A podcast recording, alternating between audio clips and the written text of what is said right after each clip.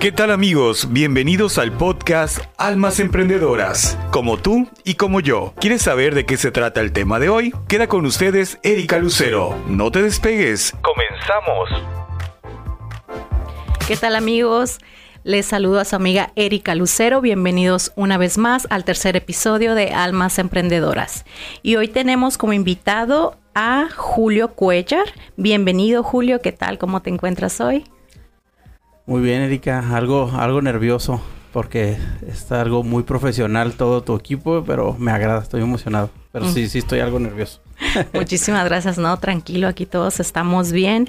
Bienvenido a mi espacio de Almas Emprendedoras y me gustaría que nos contaras un poquito sobre ti, Julio. Bueno, este, pues gracias por la invitación. me gustó la parte, creo, creo que me contactaste por Instagram, ¿no? así es. Eh, pues yo básicamente soy licenciado en psicología. Eh, tengo una maestría en psicoterapia gestalt, terapia gestalt más bien, y ya psicoterapia gestalt. Eh, actualmente estoy o tengo un segmento, me hacen el favor de, estar, de apoyarme con un segmento eh, los martes en, en EXA 91.7. se le llama martes de psicoterapia y pues básicamente hablamos de temas de psicología. Eh, he estado dando clases también en la universidad anteriormente, ahorita solamente me dedico totalmente a la consulta privada y también hago talleres este comercial. en, marzo abriré un, taller y también me dedico a escribir y a hacer ciertos este manuales sobre psicología. Entonces ando, ando trabajando en uno, pero básicamente lo que me dedico es a dar terapia. Con enfoque gestal. Padrísimo, Julio. No, de hecho sí, ahí fue donde te escuché en EXA porque yo escucho esa radio, ya, ya, dimos el, ahí el, comercial. La verdad que sí, me gusta mucho tu, los temas que, que, tratan y están muy interesantes, entonces por eso dije, vamos a invitar a Julio porque me parece muy interesante. Y hoy nos vas a platicar de las relaciones de pareja y el por qué no podemos soltar, ¿cierto? el, el, esa, esa pregunta, ¿no? Es ¿por qué no puedo soltar? ¿Por, por qué no puedo soltar? Y creo que, como hace rato lo platicábamos, la pregunta más importante para una persona, o la primera que se le hace, es como, oye, ¿realmente quieres soltar? Exacto. Porque, porque a veces no quieren. Entonces, ¿cómo vas a ir en contra de tus propias necesidades? No quieres soltar. Eh, a veces estamos en esta parte racional de que queremos soltar o creemos que es lo, correcto soltar, pero emocionalmente no lo queremos hacer. No estamos listos, ¿no? No estamos, exacto, e, e, esa, es una palabra muy, muy adecuada porque tal cual son procesos. Entonces, cuando una relación termina, hay que ver muchos contextos, cómo terminó, quién decidió terminarla, por qué la terminaron, cuál fue el motivo principal por, la por el cual se, se terminó esta relación. Y cada pareja es totalmente eh, diferente. Entonces, primero hay que abordar eso. ¿Qué pasó con todo eso? Y si realmente quieres soltar a esta persona, porque a veces no queremos. Entonces, y que también es válido no querer soltar. Pero lo que, lo que sí es muy importante es de que seas responsable y honesto contigo. sabes que pues no quiero. No, y que sabemos que nos está haciendo daño de alguna manera, que no es ahí donde debemos estar, pero ahí queremos estar. Es, es difícil. Sí, porque eh, lo que te platicaba, hay una parte racional, pero esta cuestión amorosa es totalmente emocional. Nos hacen llamar los homo sapiens, el hombre sabio, ¿no? Generalizando. Pero somos más emocionales que racionales. Sí, es verdad. Entonces, en la parte racional, pues ya sabes lo que tienes que hacer. O sea, es fácil. Tú sabes que ahí no es rápido, vámonos. Sí. Pero no es racional, o sea, el punto es emocional. Y yo lo comparo con adicción. O sea, hace rato platicábamos de ciertas, no sé, bebidas alcohólicas.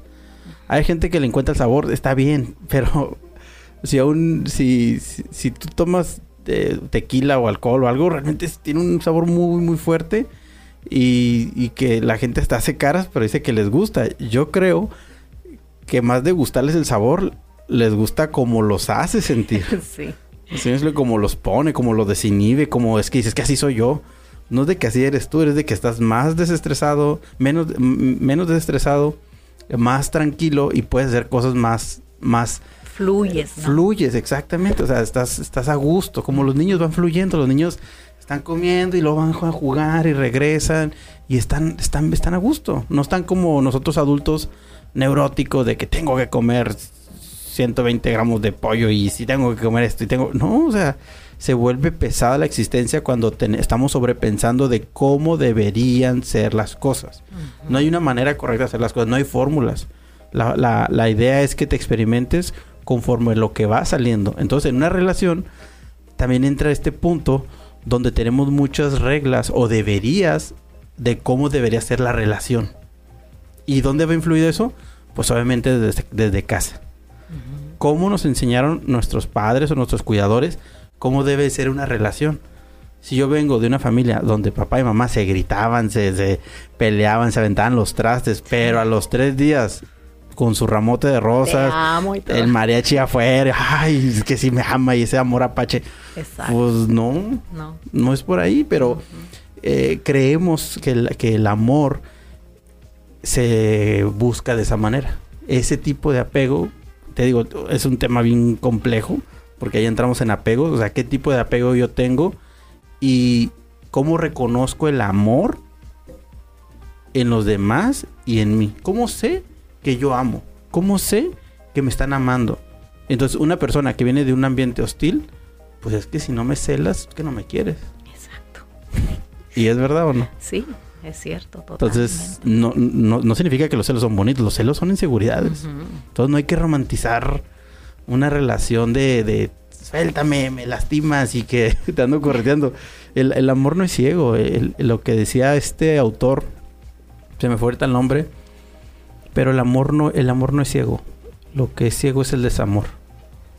La ilusión, la fantasía, la idealización es ciega. Es verdad. Idealizamos a la persona y... Y fíjate, en terapia cuando llegan es que me duele, me duele. Pues sí duele, pero ¿qué duele? ¿Y sabes qué duele? ¿Qué? Lo que no pasó lo que tú esperabas. Ah, sí, la expectativa. Exacto, es verdad. Pero bien curioso, ¿sabes? es lo que duele. ¿Y a qué se debe, Julio, eso de que nosotros estamos conscientes de que nos está lastimando esa relación, que nos duele, pero que no podamos soltarla, que, que no tomemos esa decisión de decir, ¿sabes qué? Ya aquí ya no puedo estar o ya no quiero. O sea, ¿a qué se debe eso? E, esa es la parte de la terapia eso no es estar consciente. ¿Me explico? Ok. Eso es... Te voy a dar un ejemplo. Mm, yo soy consciente, yo, yo sé, porque tengo esta información. Sé que fumar causa cáncer. Ah, pues sí lo sé. Pero no soy consciente de las implicaciones que le trae a mi organismo el fumar. Ser consciente es integrar todo y decir, hey, cuidado, eso es ser consciente. Entonces, realmente no somos conscientes. Tenemos la información de que no debe estar ahí, pero no, todavía no se, todavía no se, se, trae al cuerpo y se toma una decisión, se activa, sino solamente queda ahí como, como un dato. Como las matemáticas que te enseñaban o, las clases en, no sé, álgebra o otra materia en la escuela que pues se queda como información, pero no la, no la aterrizas a tu día a día. Entonces, ¿por qué porque obviamente cuando llega una persona a terapia es porque ya está muy lastimada. Ya idealizó tanto.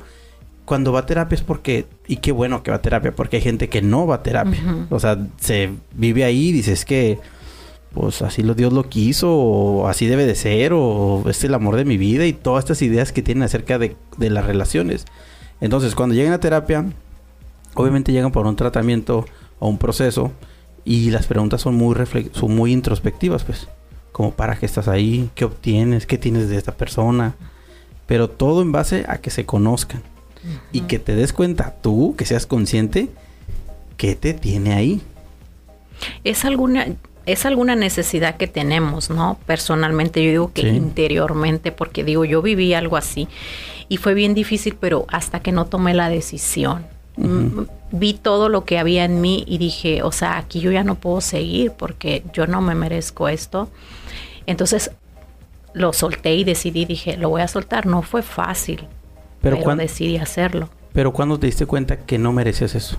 Cuando pasó algo en la relación que sí me causó un, dolor así extremadamente grande, que dije, esto es lo que quiero para mi vida, o sea, no quiero esto en mi vida. Entonces fue que decidí, dije, ya no más, hasta aquí. No puedo seguir perdiendo mi vida en esta relación donde no me trae nada más que dolor. Exacto.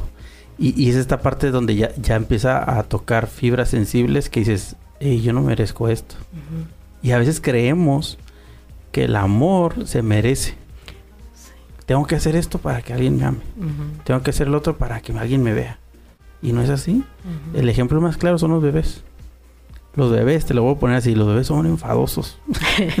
son muy bonitos, pero se cagan, lloran, no te dejan hacer nada. Sí, sí, Pero los amamos. Mucho cuidado. ¿Qué te da un bebé? Nada, un bebé no te da nada. Felicidad. el, puro hecho de estar en relación con el bebé te da tranquilidad. Que esté bien te da tranquilidad. Eso es amor. No espero nada del bebé. No espero que, que, Nada. Eso es el amor. Entonces, vamos creyendo que, que, que si tengo un cuerpazo, que si tengo esto, que si tengo dinero, que si tengo el otro, que si bla, bla, bla, bla, bla, bla, voy a poder... Alguien se va a poder fijar en mí. Es importante todo eso porque es un parte del desarrollo personal pero a veces la gente lo usa como objetivo. Lo usa como, ah, llegar a eso. Y no, o sea, esos son como, como, eh, como mensajeros para llegar a, a, lo que tú quieres hacer. Entonces, el amor es gratis. El amor es, el amor es una, así, el amor es un sentimiento. Y como sentimiento es pensado. Que se confunde con necesidades personales, ¿no? Tú ahorita lo dijiste. Eh, el soltar o el estar enganchado en una relación tiene mucho que ver con necesidades no satisfechas y que ese objeto de placer, vamos a llamarlo objeto de placer, eh, o objeto del deseo, dirán los psicoanalistas, me, da esta, esto que no tengo. Que, que en, en, estas, en estas, hablando de relaciones, se basa en la pareja, pero en una adicción es lo mismo. Una persona, al no sentirse cómoda consigo mismo, al estar angustiado, al estar con problemas, estrés, eh, baja autoestima, etcétera, va a buscar por fuera algo que lo haga sentir bien. ¿Me explico? Entonces, ¿qué busca? Pues alcohol, drogas, no sé, eso ahorita se me ocurre, pero hay un montón de cosas, ¿no? Comer, comer en exceso, o sea, como atracones. Entonces, no en ese momento los haces sentir bien. Y es como, ah, momentáneo. Momentáneo. Pero es un círculo vicioso. Porque no arreglaste nada, te sientes mal, la cruda realidad de, pues me tomé todo lo de la semana, me di una tracona que hasta vomité y regresas al mismo punto pero con más problemas. Y es que tal parece como si nos gustara lastimarnos, ¿no? Porque estamos como haciendo consecutivamente las cosas que sabemos que nos están lastimando, pero, o sea, le agarramos el placer o yo no sé. Sí, porque fíjate, en la parte lógica, el, cortarte no es lógico. O sea, tú le dices a alguien, oye, ¿por qué te cortas? O sea, ¿por qué te lastimas? No es, no es nada lógico. Pero el dolor interno es más fuerte que el dolor externo. Esas, esas cortadas que te haces hasta parecen como... como si se, saliera algo. Es tanto dolor. Entonces, a veces es mejor sentir dolor a no sentir nada. Sí, es cierto. Y eso nos angustia. Y se crea una, adicción ahí. Sí, porque nos funciona. Te voy a decir el ejemplo, Paquita del barrio. Ella ha lucrado con su dolor toda la vida y le va muy bien. Es cierto. le saca beneficio. Si ella fuera terapia, no conociéramos a Paquita del barrio. Sí. Pero ella viviría mejor, pero ahorita vive... Obviamente no conozco a la señora, ¿no? Estoy dando un ejemplo. Pero yo, entrevistas que he visto, siempre llora porque trae cosas que no ha arreglado, ¿no? Pero vuelvo a lo mismo, o sea pues tiene todo, probablemente viva mejor que yo y muchas personas que conozco, pero pero emocionalmente está destrozada. Sí. Entonces, y o sea, y, y entonces cuando tú platicas algo que te está pasando y lloras, es porque todavía no has sanado. Eh, el recordarlo te duele. El, el, podemos llorar hasta de felicidad. ¿Sí me explico? En terapia se abusa mucho como qué te sucedió cuando hablamos de este tema. No de que lloraste porque estás triste, porque ya estamos etiquetando a la persona. Pero ahí el punto de que, ¿qué sucede cuando me hablas de esto que tú lloras? O es que lloro de felicidad porque dejé esa relación. O es que me dolió esto, esto. Y, ah, ok. Llorar a veces no significa mucho. O sea, llorar no es como que llega persona a terapia y lloró, wow, ya sanó. No, o sea, no, no. Hay gente que sí toma mucho eso en cuenta, como es que yo soy bien llorón. Es que yo, no, o sea, no, no, no es, no es como un, un estándar al que hay que llegar de que entre más llore mejor. No, cada persona eh, maneja su dolor de diferentes maneras. Hay gente que no llora por los ojos, llora por otro lado. ¿Se me explico? Sale eh, migrañas o este dolor estomacal, este amenorrea, o sea, son muchas, o sea, el cuerpo es tan sabio que el cuerpo te lo va a sacar por otro lado, aunque tú no quieras. Decía Jung, lo que niegas te somete, lo que aceptas te transforma. Ajá. Entonces, esa regresándonos poquito, es acepta que no quieres soltar. Si lo aceptas, va a pasar algo. Y hasta siento ahorita yo que... ¿Y cuáles son las etapas de, de cuando estás en una relación y entonces ya decides soltar? O sea, ¿qué viene? ¿Qué sigue? E, es, es muy complejo, Erika, porque cuando decides soltar, no sabemos si lo decides desde, la, desde el enojo. Desde ya estuvo. Ajá. ¿Se me explicó? Desde el ego, ¿no? Desde el ego, ya, ya, ya no voy a ser su tal por cual. Exacto. Y eso no dura. Hay una analogía, no sé si te la sepas, pero es de... Hay un serrucho y hay una serpiente enrollando el serrucho. Entonces, las serpientes para comer, para alimentarse, aprietan a su víctima para asfixiarlas y luego se las comen, ¿no? Entonces, esa serpiente está apretando un serrucho. Lo aprieta y ¿qué hace? Se lastima. Y más se enoja y más aprieta y más se lastima. Hasta que se muere. Pero se muere de su propio dolor. Porque el dolor es muy personal. Tú puedes tenerle coraje a alguien, pero no le haces nada a esa persona. No. ¿No? Entonces el, dicen que el enojo es como el veneno que, que te lo tomas y quieres que le pegue al otro. No es así. Entonces es trabajar con tu dolor. El dolor, decía Freud, que por sí mismo no genera sabios. O sea, todo, si, si, si generaría sabiduría, todo el mundo fuera sabio, porque a todos nos ha dolido algo. Solamente el dolor enseña algo a quien tiene la voluntad de reconocerlo y verlo y a ver, ¿qué me duele? Pero si de nomás dolor por dolor, eso se le llama ya sufrimiento. Sufres porque no tienes lo que quieres, pero ni siquiera sabes qué quieres.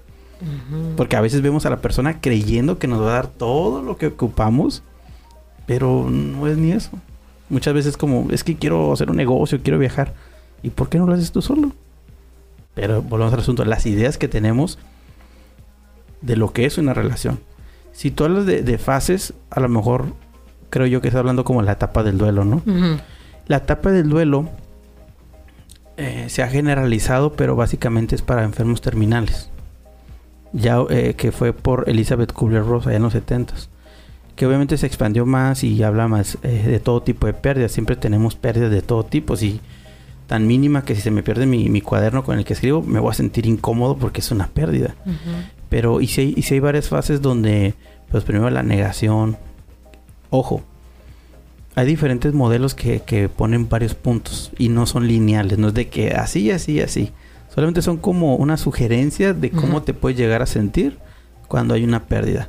Enojo, depresión, ira, este, aceptación y no recuerdo el primerito, pero negociación y negociación, que es como ya hacer las paces con lo que está pasando. Pero, pero sinceramente, vuelvo a lo mismo. Eso es hablar desde la parte racional, desde la parte teórica. Sí, porque ¿qué te sirve saber que estás en negación? Si no lo quieres aceptar, ¿no? ¿Para qué te sirve saber que estás en depresión? Pues ya sé. ¿Y qué? ¿Y qué hago con eso? Ya sé que tengo alcoholismo. ¿Y qué? ¿Qué me ayuda a saber eso? Esa es la parte más bonita de la terapia. Que, pues sí, la teoría es muy importante, pero nada como la experiencia. La experiencia es estar ahí. ¿Qué me sucede con esta persona? ¿Qué me sucede al no querer soltar? ¿Qué no quiero soltar? Exacto. ¿Qué de todo eso no quiero soltar? Y básicamente es como esta parte de de hacer un acto de conciencia, un proceso, de conocimiento y darte cuenta qué quieres hacer. Y, sucede que da miedo, da mucho miedo soltar y el sentirte solo, porque a mí me daba miedo eso, el sentirme sola, el qué voy a hacer, o sea, el no saber estar sola. Eso era una parte bien importante en mí que yo decía, ay, es que no quiero estar sola. Y ese, eso me detenía siempre como, no quiero, no quiero soltar. Claro, y, y, tiene que ver con esto de qué es estar sola. Nos da miedo cuando no sabemos. Eh, eh, ajá, pero, pero, ajá, pero primero es empezar para ti, ¿qué es estar sola? Porque para unas personas, estar sola es qué gusto. Ajá, no, ahora en este momento para mí es que a gusto. Sí, hay personas que dicen, ah, yo no quiero a nadie porque yo quiero que mi soledad esté, esté a gusto. Estoy bien estar solo. Pero eso es lo mismo. ¿Qué implica para mí Erika, estar solo. Porque hay dos cosas bien importantes. Una cosa es estar solo y otra es sentirse solo. Sí. Y muchas veces no estamos solos, pero nos sentimos solos. Ajá. Y eso se le llama razonamiento emocional. ¿Me explico? Me da miedo, entonces soy miedoso. Estoy aburrido, entonces soy aburrido. No, son emociones y las emociones van a estar eh, constantemente, pero cuando hay una situación así de, querer ya soltar, pues te va a dar miedo, te va a dar coraje, te va a dar tristeza, te va a dar todas estas emociones que benditas crisis por eso salen. El enojo sale porque es una reacción. Es una reacción a que está sucediendo algo que no quieres. El punto es conocerte que te des cuenta, a ver, ¿qué me está molestando? Porque te lo voy a poner así. La comezón, ¿sabes que es un microdolor? No. Entonces, si no le pones atención, ¿qué te va a pasar? Puede crecer puede crecer o no estás, no estás, no estás presente. Estás como, no sé, estoy hablando contigo y, tengo comezón en la rodilla y estoy. Exacto. Y, no estoy aquí en la relación, estoy acá por, no satisfacer ese microdolor. Entonces el microdolor nomás me está diciendo, ay, ráscame, ah, vámonos, ya estoy en otra cosa. Entonces, hay de estos dolores a dolores más complejos como una pérdida.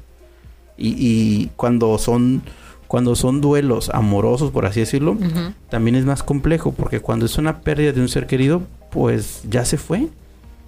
Pero, pero cuando es una pérdida amorosa, el difunto por ahí anda. Sí, no, bien a gusto, bien feliz, y tú sufriendo por acá. Y, da mucho coraje. Da coraje, pero fíjate también otra palabra que tú dices. Él, él viene a gusto por ella. No sabes lo que está pasando a la otra persona, pero nosotros... Es lo que manifiesta. Nosotros creemos bueno, igual. que yo estoy mal, sufriendo, y el otro, todos, están, todos son felices menos yo. Ajá. Y esa es la parte que más nos hunde. Porque nos comparamos. Sí. No nos damos cuenta, pero nos comparamos. Porque en redes sociales todos son felices.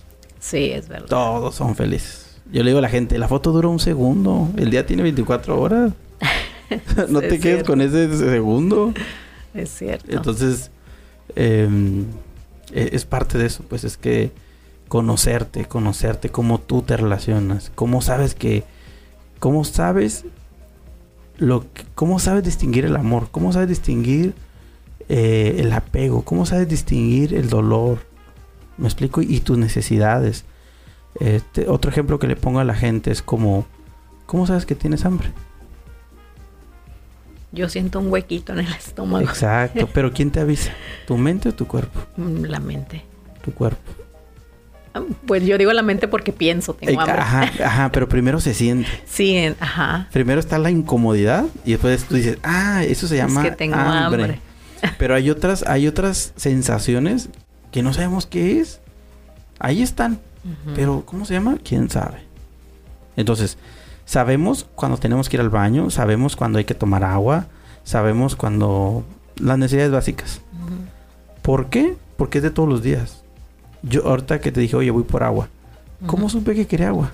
¿Quién me lo dijo? Tu garganta. Mi lengua, mi garganta, mi boca.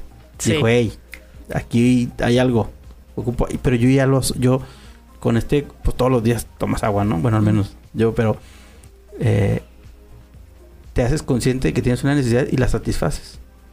Pero hay, hay necesidades más profundas que no nos damos cuenta, como por ejemplo, ¿qué se siente que te dejen en visto? Uy. Uy. Sí. ¿Pero dónde? en el estómago. El estómago. Sí. Pero esa es la parte que sientes algo y hay incomodidad y no sabes qué es. Tú me traes a una persona de los años 50 y le dices, ay, me dejaron en visto. ¿Qué es eso? No se lo va a entender. Sí. Porque siempre, siempre va, la experiencia siempre va surgiendo nuevas cosas que vamos desconociendo, pero si no tenemos esta conciencia de conocernos, pues nos pasan un montón de cosas y no sabemos qué es. Cuando, y, y, te pongo ejemplos muy extremos que me han platicado en consulta, que es como, eh, desgraciadamente, ¿no? En casos de abuso. Van en el taxi y una persona les agarra la, pierna a las chicas. Las chicas no saben cómo responder. ¿Por qué crees que no sepan cómo responder? No lo sé. Porque no son conscientes, o sea, no saben el límite de, oye, hazte para allá. El límite. ¿Sí me explico? No saben distinguir eso. Están muy desconectadas. De, oye, no me gusta. Tocan su pierna, hay una incomodidad. ¿Pero qué hago con esta incomodidad? ¿Qué hago con eso?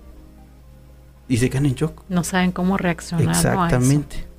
Exactamente. Es cierto. Entonces, si no nos conocemos, si me tocan la pierna, digo, hey, no me gusta. Oye, puedes quitar tu pierna, tu, tu, tu mano y poner límites, pero en base a lo que tú necesitas. Sí, y sientes, ¿no? En ese momento. Exacto, pero es, es lo que digo, estamos llenos de sensaciones que desconocemos y cuando te das cuenta, regresando a los, al, al, de soltar, eh, eso es un cliché a veces soltar. ¿Soltar qué? ¿Soltar qué? Sí, se vende muy bien soltar, soltar. Exacto. ¿Pero qué vas a soltar? ¿Ya te soltaron? a ti ya te soltaron, pero tú no quieres soltar. Ajá, pero tú qué quieres soltar? Tú ya todo me suelta que nada. Es cierto. ¿Pero qué? ¿Qué vas a soltar? Pero esa, es la... Te digo, estamos llenos de clichés y un montón de... A, veces yo le digo, en internet, pues qué bueno, hay mucha información. Pero hay tanta información que no sabemos qué hacer con ella. Entonces, eso se le llama infoxicación. Estoy intoxicado de tanta información porque ya me dijeron los cinco puntos para soltar. Pues ya lo hice y no me resultó. No, pues tres puntos para esto. Pues ya lo hice y aquí sigo. Ajá. Pues sí, pero tú ocupas un proceso de terapia. Nadie aprende a nadar fuera del agua. ni leyendo, ni... No, métete a un proceso de confrontación y autoconocimiento donde digas, ay, canijo, no quiero soltar. Exacto. Ahí empieza la transformación ir hacia adentro, desde la raíz de donde viene todo. Así es, no por encimita, como uh decidido cortarme el pelo y ya, ya hacer un ciclo, no. Y es importante, pero no, eso no va a cambiar, pues. O quito la foto de mi perfil, ¿no? Y sí, ya borro todo, ¿no? Borro todo. Pues, son procesos, pero, pero ahí no, no. Es, es, es como, es por arribita, pues. Entonces, ¿Qué consejito le dieras a las personas que están pasando ahorita por un duelo así? Que no quieren darse cuenta de que les está lastimando, pero pues ahí siguen, ahí siguen. Obviamente lo de siempre les digo, vayan a terapia, pero si no pueden ir a terapia, o no quieren más bien, porque pueden ir a Mujer y Mujeres gratis. O pueden marcar el 075, es línea de intervención en crisis en Tijuana. Muy importante. 24 horas, los 7 días de la semana, atendidos por psicólogos, gratuito. Y si no, pues obviamente empezar un diario. Eso es bien básico. Escribir. Escribir. Escribir es bien básico porque es donde te das cuenta qué te estás diciendo, cuál es tu diálogo interno. Si no conoces eso, pues ah, no, no vas a saber cómo funcionas tú. Yo, yo le digo a la gente que es como una radiografía de tus emociones. Todavía no existe la radiografía de las emociones, eso es lo más cercano que tenemos. O sea, ¿qué te estás diciendo tú? ¿Qué piensas de esta situación? Lo más honestamente posible. Hay gente que me dice, pues que, pero pienso puras cosas negativas. Pues eso se trata, de todo lo que te dices, pues para ver qué te estás diciendo. Exacto, exacto. Pues mm, una plática que tiene muchísimo más que aquí no, no se termina. La verdad me gustaría invitarte de nuevo a seguir con, con más información sobre los apegos, que es muy extensa. Sí. Eh, ¿Dónde te pueden encontrar tus redes, gente que quiera tomar una terapia contigo, talleres, algo que tengas? Eh, mis redes sociales son psicólogo Julio Cuellar y la gente que esté interesada en el taller en línea que voy a hacer eh, es los todos los jueves de marzo de 6 de la tarde a 8 de la tarde. Es dos horas, un grupo pequeño para poder trabajar como ciertos temas muy específicos. El taller se llama Autodescubriéndome autodescubriéndome. Muy interesante, muy interesante. A mí, de hecho, me interesa. ¿eh? Ah, eh, entonces, pues, muchísimas gracias. Julio, un placer haberte tenido aquí con nosotros. muchísimas gracias. Gracias por la invitación. Estuvo muy placentero y muy cómodo el lugar. Muchas gracias. Pues amigos, los dejamos. Gracias por haber estado con nosotros una vez más en Almas Emprendedoras y hasta la próxima. Adiós. Gracias por conectarse al espacio de Erika Lucero en su podcast Almas Emprendedoras. Los esperamos en el próximo episodio con nuevos invitados emprendedores e interesantes temas. Hasta la próxima.